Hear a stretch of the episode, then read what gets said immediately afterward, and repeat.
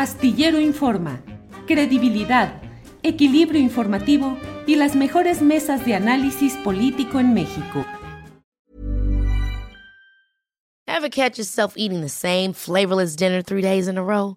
Dreaming of something better? Well, HelloFresh is your guilt-free dream come true, baby. It's me, Kiki Palmer. Let's wake up those taste buds with hot, juicy pecan-crusted chicken or garlic butter shrimp scampi. Mm. Hello Fresh. Stop dreaming of all the delicious possibilities and dig in at HelloFresh.com. Let's get this dinner party started. Hey, it's Ryan Reynolds, and I'm here with Keith, co star of my upcoming film, If, only in theaters, May 17th. Do you want to tell people the big news? All right, I'll do it. Sign up now and you'll get unlimited for $15 a month in six months of Paramount Plus Essential Plan on us. Mintmobile.com slash switch. Upfront payment of $45 equivalent to $15 per month. Unlimited over 40 gigabytes per month. Face lower speeds. Videos at 480p. Active Mint customers by 531.24 get six months of Paramount Plus Essential Plan. Auto renews after six months. Offer ends May 31st, 2024. Separate Paramount Plus registration required. Terms and conditions apply if rated PG. Al tierra. Pedro, buenas tardes. Muy buenas tardes, Julio. ¿Cómo estás? Bien, Pedro, luego de saludarte este domingo ahí en Guadalajara, cuando te encaminabas a recibir este premio de periodismo Fernando Benítez en la FIL.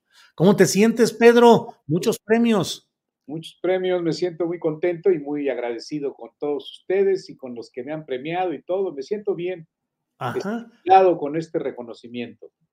Pedro, eh, la fotografía la pregunta ya es clásica y yo creo que no cometeré la redundancia de decirte, va ganando la fotografía digital a la fotografía tradicional, pero sí te quiero preguntar, Pedro Valtierra, estamos en la dictadura de la imagen ya.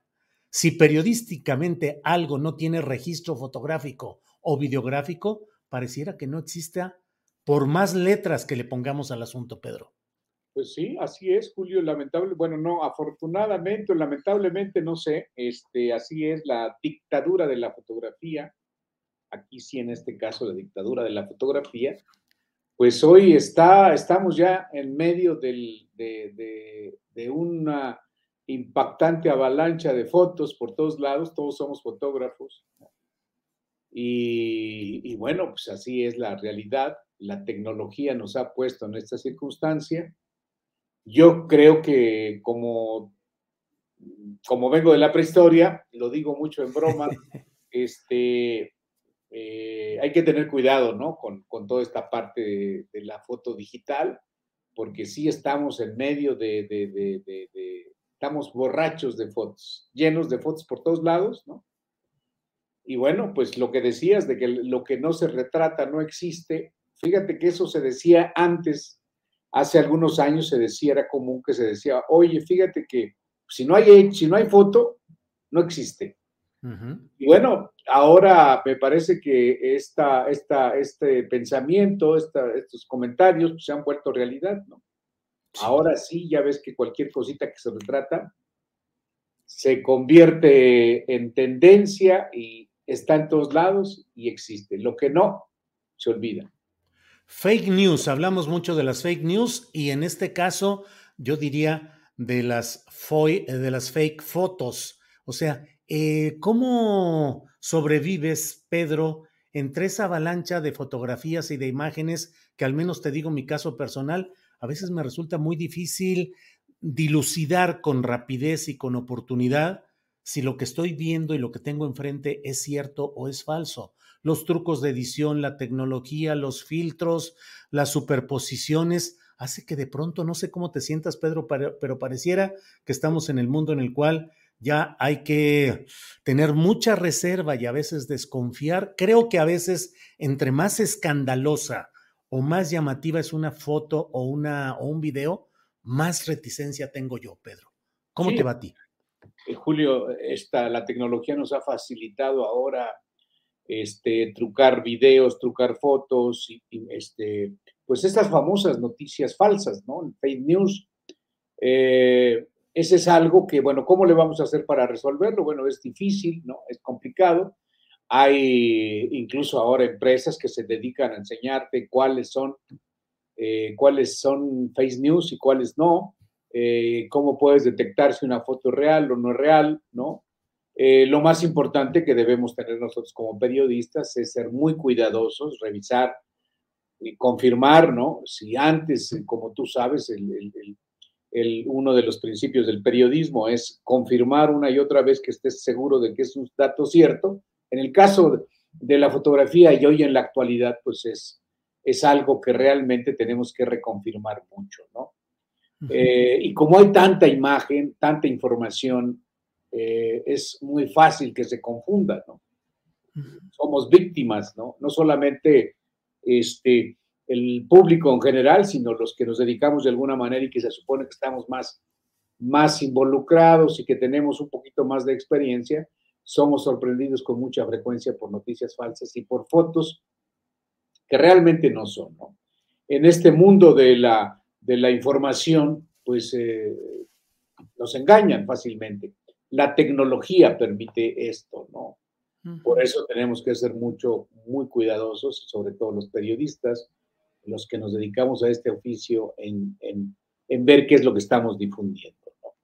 Como testigo de tu trayectoria, Pedro, y acompañante en algunos tramos en, en la historia compartida en uno más uno en la jornada, eh, compañeros en algunas ocasiones en coberturas en las cuales nos tocó ir yo como reportero, tú como fotógrafo.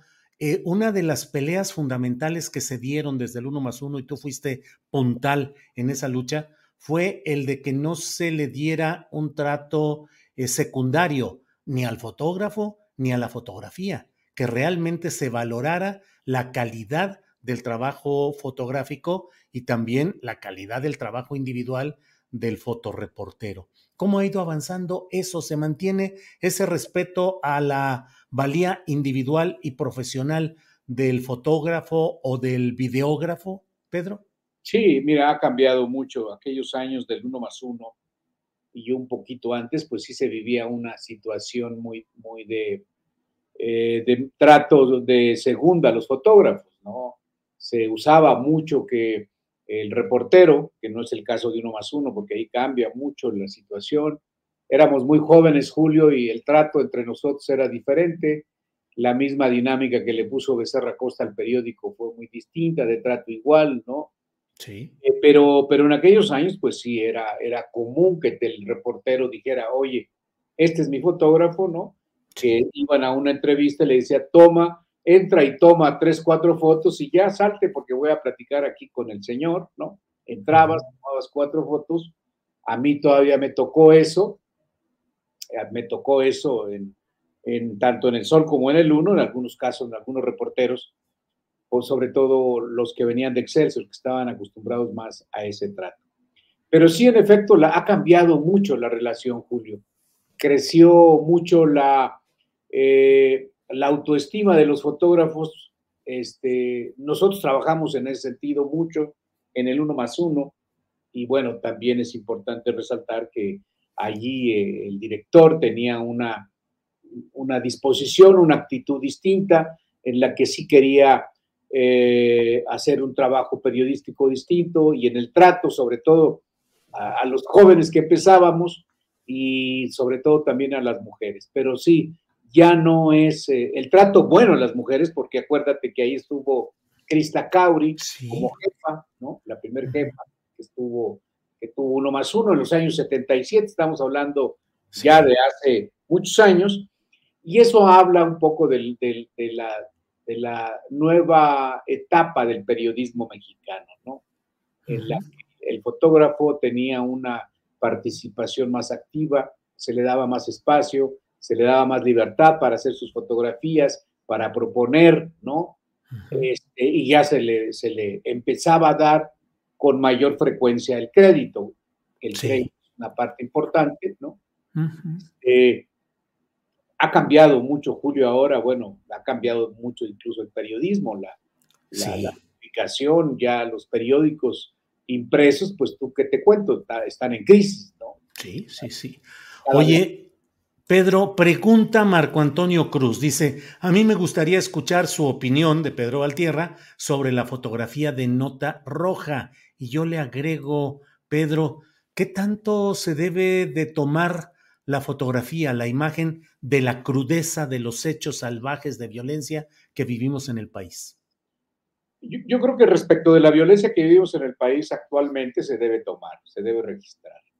Que de parte, en su crudeza. Sí, su crudeza absoluta, porque la violencia, desde que el ser humano anda por ahí, hace muchos años, ha habido pintura, ha habido, en fin, ha habido muchas guerras violentas y pienso que, eh, eh, por ejemplo, en el caso de la, de la primera guerra, de la guerra, este, de las distintas guerras en el mundo, se ha registrado con crudeza, ¿sí? Duro, estando ahí, los fotógrafos retratan eso. Hay fotógrafos que le ponen un estilo y que esconden un poquito la crudeza, pero yo estoy de acuerdo en que se retrate los hechos tal como están pasando, ¿no? Bien, eso es, una, es lo que yo creo que debe hacerse. Yo en lo personal, por ejemplo, a partir del uno más uno, ¿te acuerdas? Que don Manuel decía, oye, hay que presentar la violencia, pero no tan directo, no como lo hacen otros medios. Los otros medios eran la prensa, era la alarma, ¿sí? Eran los medios que presentaban esta, esta, esta violencia policíaca, pero de manera ahí sí un poquito eh, agresiva contra los propios muertos, como colgado, le retrataban la cara con la lengua de fuera, ¿no? Eh, la muerte y la violencia siempre van a ser duras, ¿no? Pero bueno, Becerra Costa decía, no quiero la cara del colgado, no quiero el, el cuerpo ahí mutilado, pero no quiero dejarlo de publicar. El fotógrafo tiene que esconder un poco ahí, ¿no? Y si revisamos, por ejemplo, las fotos de Enrique Metinides en la prensa, fotógrafo muy importante en la historia, te das cuenta que esa crudeza Enrique Metinides la presentaba de una manera, digamos, humanizada a la violencia, ¿no? Humanizaba la violencia. Entonces, yo estoy de acuerdo en que se retrate la guerra incluso ahora, en estos momentos, con la crudeza que es, ¿no? Porque si no, nosotros, yo no quiero ser cómplice que digan, oye, pues es que no se publicó, no se retrató la violencia en la época de Calderón o de Fox o de Peña Nieto de o de, de, este Cedillo, ¿no? O de Andrés Manuel. ¿no? No, se retrata la violencia. Yo creo que nosotros tenemos que retratar la violencia. ¿Por qué no? Podemos debatirlo, podemos hablar, ¿no? Eh, porque si hablamos de violencia, es un tema muy amplio, ¿no? no, no hay que responderlo ahora en este momento respecto de la, de la pregunta, ¿no? Pero yo estoy de acuerdo en que se retrate la violencia crudamente como es, porque finalmente no es cosa nuestra. La violencia que hay no es cosa de los periodistas, como comentaba ayer, ¿no? No es responsabilidad de los periodistas, ¿no? Yo decía que no es responsabilidad de los reporteros ni de los fotógrafos, ¿no? Porque luego nos quieren echar la culpa a nosotros, ¿no? Tú acuérdate que en la época de, del presidente Calderón quería prohibir la publicación de fotos de violencia, diciendo que eso atizaba la violencia. O el presidente Fox decía que eh, no había que leer periódicos este, o había que publicar cosas buenas. Yo creo que los periodistas publicamos cosas buenas, regulares, feas, porque ese es nuestro oficio, ¿no? De otra manera nos estaríamos censurando si no publicamos la violencia. Ahora, claro, hay que hacerlo con mucho cuidado porque ahora es muy peligroso, ¿no? Sí. Eh, puedes perder la vida. Yo digo siempre, una foto, una nota, no vale la pena este, la vida, ¿no? Yo, por ejemplo, en el caso particular, Julio, pues sí te, te felicito, te has aventado unos buenos temas, ¿no? Hmm.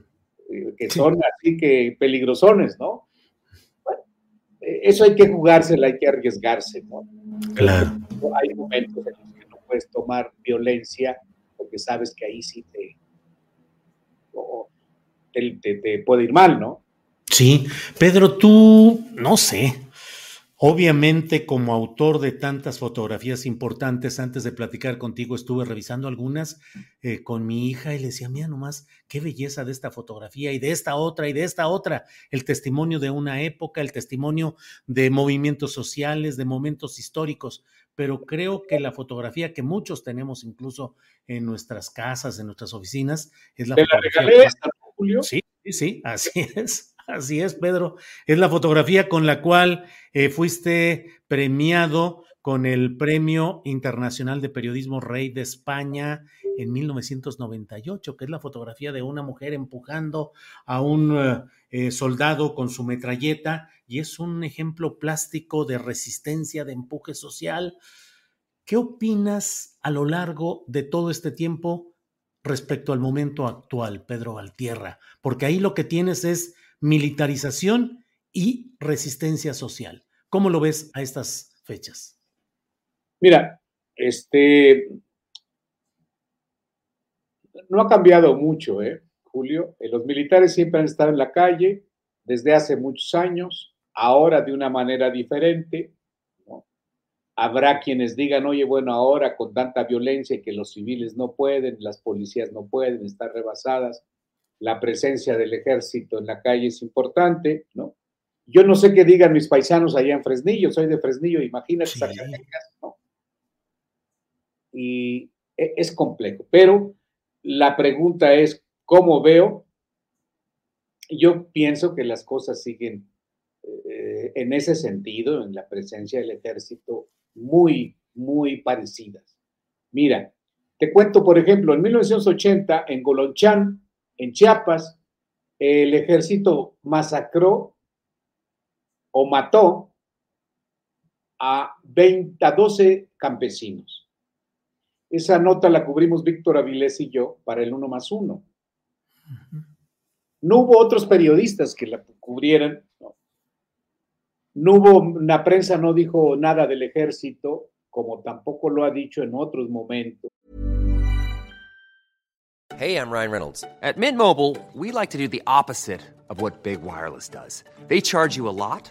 we charge you a little. So naturally, when they announced they'd be raising their prices due to inflation, we decided to deflate our prices due to not hating you. That's right. We're cutting the price of Mint Unlimited from $30 a month to just $15 a month. Give it a try at mintmobile.com slash switch. $45 upfront for three months plus taxes and fees. Promote for new customers for limited time. Unlimited more than 40 gigabytes per month. Slows. Full terms at mintmobile.com. Hey, it's Ryan Reynolds, and I'm here with Keith, co-star of my upcoming film, If, only in theaters May 17th. Do you want to tell people the big news? All right, I'll do it. Sign up now and you'll get unlimited for $15 a month in six months of Paramount Plus Essential Plan on us. Mintmobile.com slash switch. Upfront payment of $45 equivalent to $15 per month. Unlimited over 40 gigabytes per month. Face lower speeds. Videos at 480p. Active Mint customers by 531.24 get six months of Paramount Plus Essential Plan. Auto renews after six months. Offer ends May 31st, 2024. Separate Paramount Plus registration required. Terms and conditions apply if rated PG. Por eso es tan importante las hemerotecas para ir a ver, ahí está la información. Este, yo no voy a dramatizar ni voy a victimizarme, a decir nosotros, los periodistas del pasado, éramos, eh, pues nos, nos golpeaban, ¿no? O, o, nos perseguían. No me voy a hacer víctima, porque yo sé que el periodismo es riesgo. Y si estoy en esto, en esto, bueno, pues es peligroso, sí, pero me arriesgo, no me quejo yo creo que, este, más allá, porque es un tema complicado, ¿no? Ahorita con todo el debate del ejército en la calle, yo creo que el ejército siempre ha estado en la calle, ¿sí? Y lo digo con, con, pues, conocimiento de causa, ahí están las fotos, ahí está lo que se ha trabajado desde hace casi 50 años. Este, suelo no, no dramatizar, y una cosa que, una ventaja que tiene uno, Julio, que es que pues estamos en la calle. Yo, digamos, ya no trabajo como antes, eh, con la misma energía en la calle, pero estás en la calle, observas, ves, ¿no? Vas a Guanajuato, ves la violencia, ves lo que está pasando, lees pues la información que está llegando y sobre todo, yo acabo de estar en Jerez hace poco, ¿no? Mi tierra, voy a Fresnillo cada rato y percibes el pensamiento de la gente en la calle, ¿no? Del temor, del dolor que hay, de la inseguridad. Y, muchas veces quienes analizan el tema, quienes hablan de este tema, pues pienso que no conocen la realidad. Ese es el tema. Pero a mí no me sorprende que el ejército esté en la calle. Ahora está con, con la autorización, ¿no? Y el ejército está en condiciones eh, mejores que antes desde el punto de vista del trato del Estado. Yo creo que, tengo mis dudas. Yo pienso que el ejército siempre ha tenido un trato, un trato preferencial en México, Por muchas razones. Aquí los historiadores me tendrían que ayudar, ¿no? Los periodistas más este, que tienen experiencia, tú lo sabes mejor que, otros, ¿no? Eh, mira, aquí pregunta Rafael Silva Isaac. Dice, ¿qué pasa cuando un fotógrafo puede salvar una vida y en vez de salvarla, prefiere tomar la foto? Así es que a partir de ahí te pregunto, Pedro, un fotógrafo, su función y su misión es tomar la foto, aunque esté viendo algo que implique, como aquí dice, que alguien pierda la vida. Tú debes actuar como ciudadano ayudando o como fotógrafo tomando la imagen. Esta pregunta nos la hacen con mucha frecuencia. Así como está planteada, o sea, tomas la foto o salvas la vida. Así, yo digo, tomo la foto. Yo también. yo, yo, yo diría otra cosa. No se yo no plantearía así. En una circunstancia de violencia, ¿qué hace un fotógrafo? El fotógrafo toma la foto y salva la vida porque tomar la foto es salvar la vida, hacer información, Julio, pues es salvar la vida de muchas gentes, ¿no? Las crisis. Entonces yo diría, este, si estoy así de que alguien muera o tomo la foto, yo asumo mi papel de periodista y tomo la foto. Y luego condeno al que mató a la persona que yo podía salvar. Es que luego, no, mira, últimamente, Julio, hay comentarios mucho en la que nos ponen a nosotros, a los, a los reporteros, que tú eres un reportero, ¿sí? Porque hay muchos periodistas que no son reporteros y para mí es muy importante, ¿no? Ahora está lleno de periodistas, pero yo creo que son entre comillas, ¿no? No voy a decir nombres porque ya ves que... Pero tú eres reportero, sabes, la parte más importante del periodismo es el reportero. Nosotros estamos en la calle y luego ahora en los últimos años nos ponen como, como responsables de la violencia. Y, nos ponen muchas cosas así complicadonas. Nos califican de estar haciendo apología de la violencia cuando publicamos fotos. Y yo digo, no, nosotros no tenemos nada que ver con eso. Nosotros solamente contamos lo que vemos. ¿sí? Y respecto de la pregunta, para, para no irme más para allá, yo creo que habría que buscar quién está, qué está pasando ahí, ¿no? En ese momento de, que tomas la foto. Mira, por ejemplo, en el terremoto del 85, a mí me tocó ver escenas muy violentas, o en Nicaragua, en El Salvador, muchos lugares, escenas violentas, en la que uno no podía hacer nada, ¿no? Y que esa persona a la que estabas viendo moribunda había sido atacada o balaseada por otros personajes. Entonces, la manera de salvar la vida de esa persona es retratando. Claro, claro. Pedro, hay otra. María de Lourdes de Quevedo Orozco dice, Pedro Valtierra, ¿qué ventajas y desventajas ve en el uso de los drones en la fotografía? ¿Lleva más lejos? Bueno, es una, una tecnología nueva, muy poderosa, muy interesante este, eh, que nos permite y nos enriquece la posibilidad visual, ¿no? O sea, los drones son, pues junto con toda la revolución tecnológica, parte de esa revolución, ¿no? Yo le veo una enorme ventaja. Para los fotógrafos es, pues, es una salvación, ¿no? Porque, pues tú sabes, sobre todo en aquellos años en los que este, los lentes no estaban como los que tienen ahora, eh, no te podías subir a algún lugar, ¿no? Este, era muy complicado y ahora con un dron se facilita mucho la toma. Es parte de estos cambios importantes que estamos viendo en la tecnología, en el periodismo, ¿no? Ahora, un dron no nos hace mejores fotógrafos. Un dron lo usa todavía el ser humano y entonces hay que buscarle la composición, el encuadre, ¿no? Pero ya son, te enriquece las posibilidades de una foto, ¿no? Yo siempre digo en, eh, broma, Julio, que un, una Mont Blanc no hace buenos reporteros. Pues sí. Ni buenos poetas. O sea, la foto se hace todavía con el corazón. Oye, Pedro, y en lo concreto, ¿tú recurres ahora con más frecuencia a foto con celular, con cámara pequeña o con tu cámara poderosa y con muchas prestaciones? Yo, yo tengo una Fuji, una Fuji este, sencilla, este, pero normalmente las fotos que tomas ahora, pues bueno, las tomas con tu celular en detalles como la que nos tomamos el, el domingo ahí en el hotel.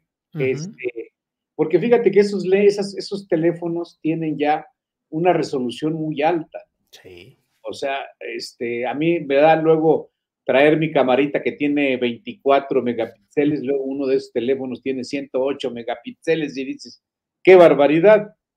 Pero normalmente yo cuando trabajo de manera, en algún tema, este, pues uso mi cámara, ¿no? Usar el celular, este, no se me da, y bueno, como, como uno no está acostumbrado a esos teléfonos, pues siempre eh, es mejor usar tu cámara, este, tu cámara, digamos, más profesional. La disfrutas más la fotografía. Fíjate que eso es interesante, ¿no? Porque uno la disfruta con su cámara, este, pues es como toda esta formalidad y parsimonia de, que tienes tu cámara. Con un celular no, no, no pareces profesional, pero al final este, me doy cuenta que cuando, en muchos fotógrafos, que cuando tienen ojo, o en muchos aficionados, cuando tienen ojo con sus, con sus teléfonos, hacen magníficas fotografías, que eso es realmente maravilloso, ¿no? asombroso, porque te das cuenta de la creatividad de los fotógrafos mexicanos, ¿no? ¿Sigues haciendo fotografía con ajuste de exposición, de luz, de tiempo o procuras más captar lo inmediato como esté? Ah, como esté, ¿no? Tiene que andar uno listo siempre con su cámara este, para disparar alguna escena, algunas cosas de vida cotidiana, ¿no? Que, la vida cotidiana, como sabes, es una parte muy importante para los fotógrafos. ¿no? Bien, Pedro, te agradezco mucho esta posibilidad de platicar, de felicitarte al aire por este premio que has recibido en la Feria Internacional del Libro de Guadalajara. Cierro solo preguntándote, a reserva de lo que tú desees agregar, preguntarte, la fotografía social, la fotografía con celulares que hace mucha gente, opta más por el escándalo que por el compromiso social. Y te lo digo porque antes me parece que la fotografía eh, para ser publicada tenía el acento en el compromiso social y me parece que ahora a veces lo que se busca es eh, el escándalo. Sí, mira, yo pienso que hay de todo, ¿no? Este, si hay gente que busca el escándalo, eh, siempre ha sido algo que ocurre, aunque yo sigo, bueno, no, no estoy seguro, ¿verdad? Pero sigo pensando que eh, hay mucha gente que le motiva el, sentido social, la responsabilidad social, la, la responsabilidad de contar las cosas o de retratar para que se sepan los temas, ¿no? Yo creo que por ahí va, ¿no? Aunque claro, eh, hoy la facilidad de hacer, este, de, hacer tantas, este, eh, tantas fotos, ¿no? Pues te permite y te facilita con la tecnología este, eh, hacer este foto, esta fotografía como escandalosa, ¿no? Pero en fin, eso es lo que tenemos. Bien, Pedro, eh, cierro, pregunta Roberto Ortiz, ¿dónde podemos ver los trabajos de Pedro? Mira, eh, los vemos en Cuarto Oscuro yo estoy a punto de sacar una página donde van a estar mis fotografías, ¿no? Este, tenía varios libros, ahora se han agotado. Este, pero pueden ver algunas fotos en cuarto oscuro, pero pronto voy a tener una página, pedrovaltierra.com, este, donde van a estar mis fotografías ahí, para que las vean, para que las compren y todo eso, ¿no? Bien, Pedro. Pues gracias. Contento, tranquilo a estas alturas de tu vida. Sí, mira, bueno, Julio, ya. Yo tengo casi 50 años haciendo foto. Este, nos conocemos nosotros, tú y yo de setenta y tantos, setenta y ocho por ahí, ¿no? y, bueno, pues ya son muchos años. Estoy contento, estoy bien, eh, preocupado porque, bueno, uno piensa de pronto que, que con tus fotos puedes ayudar mucho a hacer cambios y eso, y se da uno cuenta que sí se ha contribuido, creo, pero faltan muchas cosas. Eh, el país es complicado, tú lo sabes mejor que yo, este, pero estoy bien, estoy contento en lo personal, ¿no? Tengo, dirijo Cuarto Oscuro ya de hace muchos años, este, y ahí estamos este, tratando de responder y de cubrir y dar cobertura a los temas más importantes del país, ¿no? Y bueno, pues estoy agradecido, por ejemplo, pues esta entrevista, te agradezco mucho, Julio. Nosotros te seguimos ahí, estamos. También te felicitamos por tu premio, ganaste el premio nacional, eso es muy importante, con un tema que creo que si no lo hubieras tocado, este, no nos hubiéramos enterado. Entonces, pues también te mando un abrazo, aquí estamos. Igual. Hay que ser solidarios siempre y, agradecidos con nuestros amigos. Y bueno, tú has sido nuestro amigo hace ya y hemos sido, como dijiste, compañeros eh, en el ejercicio periodístico y la verdad me da mucho gusto seguirte y saber que hay de periodistas a periodistas, que no todos somos igual y que el periodismo pues, tiene su historia, ¿no? Porque luego se preocupa, yo me preocupo, no me preocupo, me llama la atención cuando de pronto ahora hay, hay muchos periodistas que, que les hace falta la calle, ¿no? Sí, sí, sí, sí. Pedro, muy amable con tus comentarios, muy amable con tu tiempo y ahí seguimos caminando, ahí seguimos trotando. Gracias, Pedro. Cualquier cosa, Julio, muchas gracias por eso. Y el premio lo comparto contigo y con todos los que nos han apoyado. Muy bien. Muchas gracias, Pedro Valtierra. Hasta pronto. Gracias.